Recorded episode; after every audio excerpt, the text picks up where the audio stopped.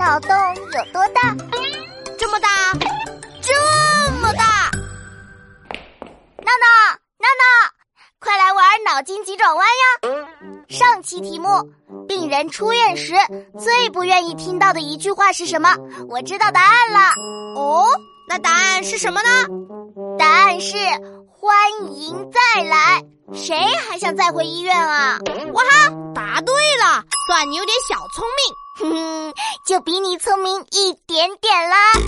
该我出题了，我问你，吃苹果时吃到几条虫子最可怕？哼，脑筋急转弯，我才最厉害。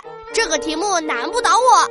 答案是吃到半条，已经有一半吃到肚子里面了。你说可怕不可怕呀？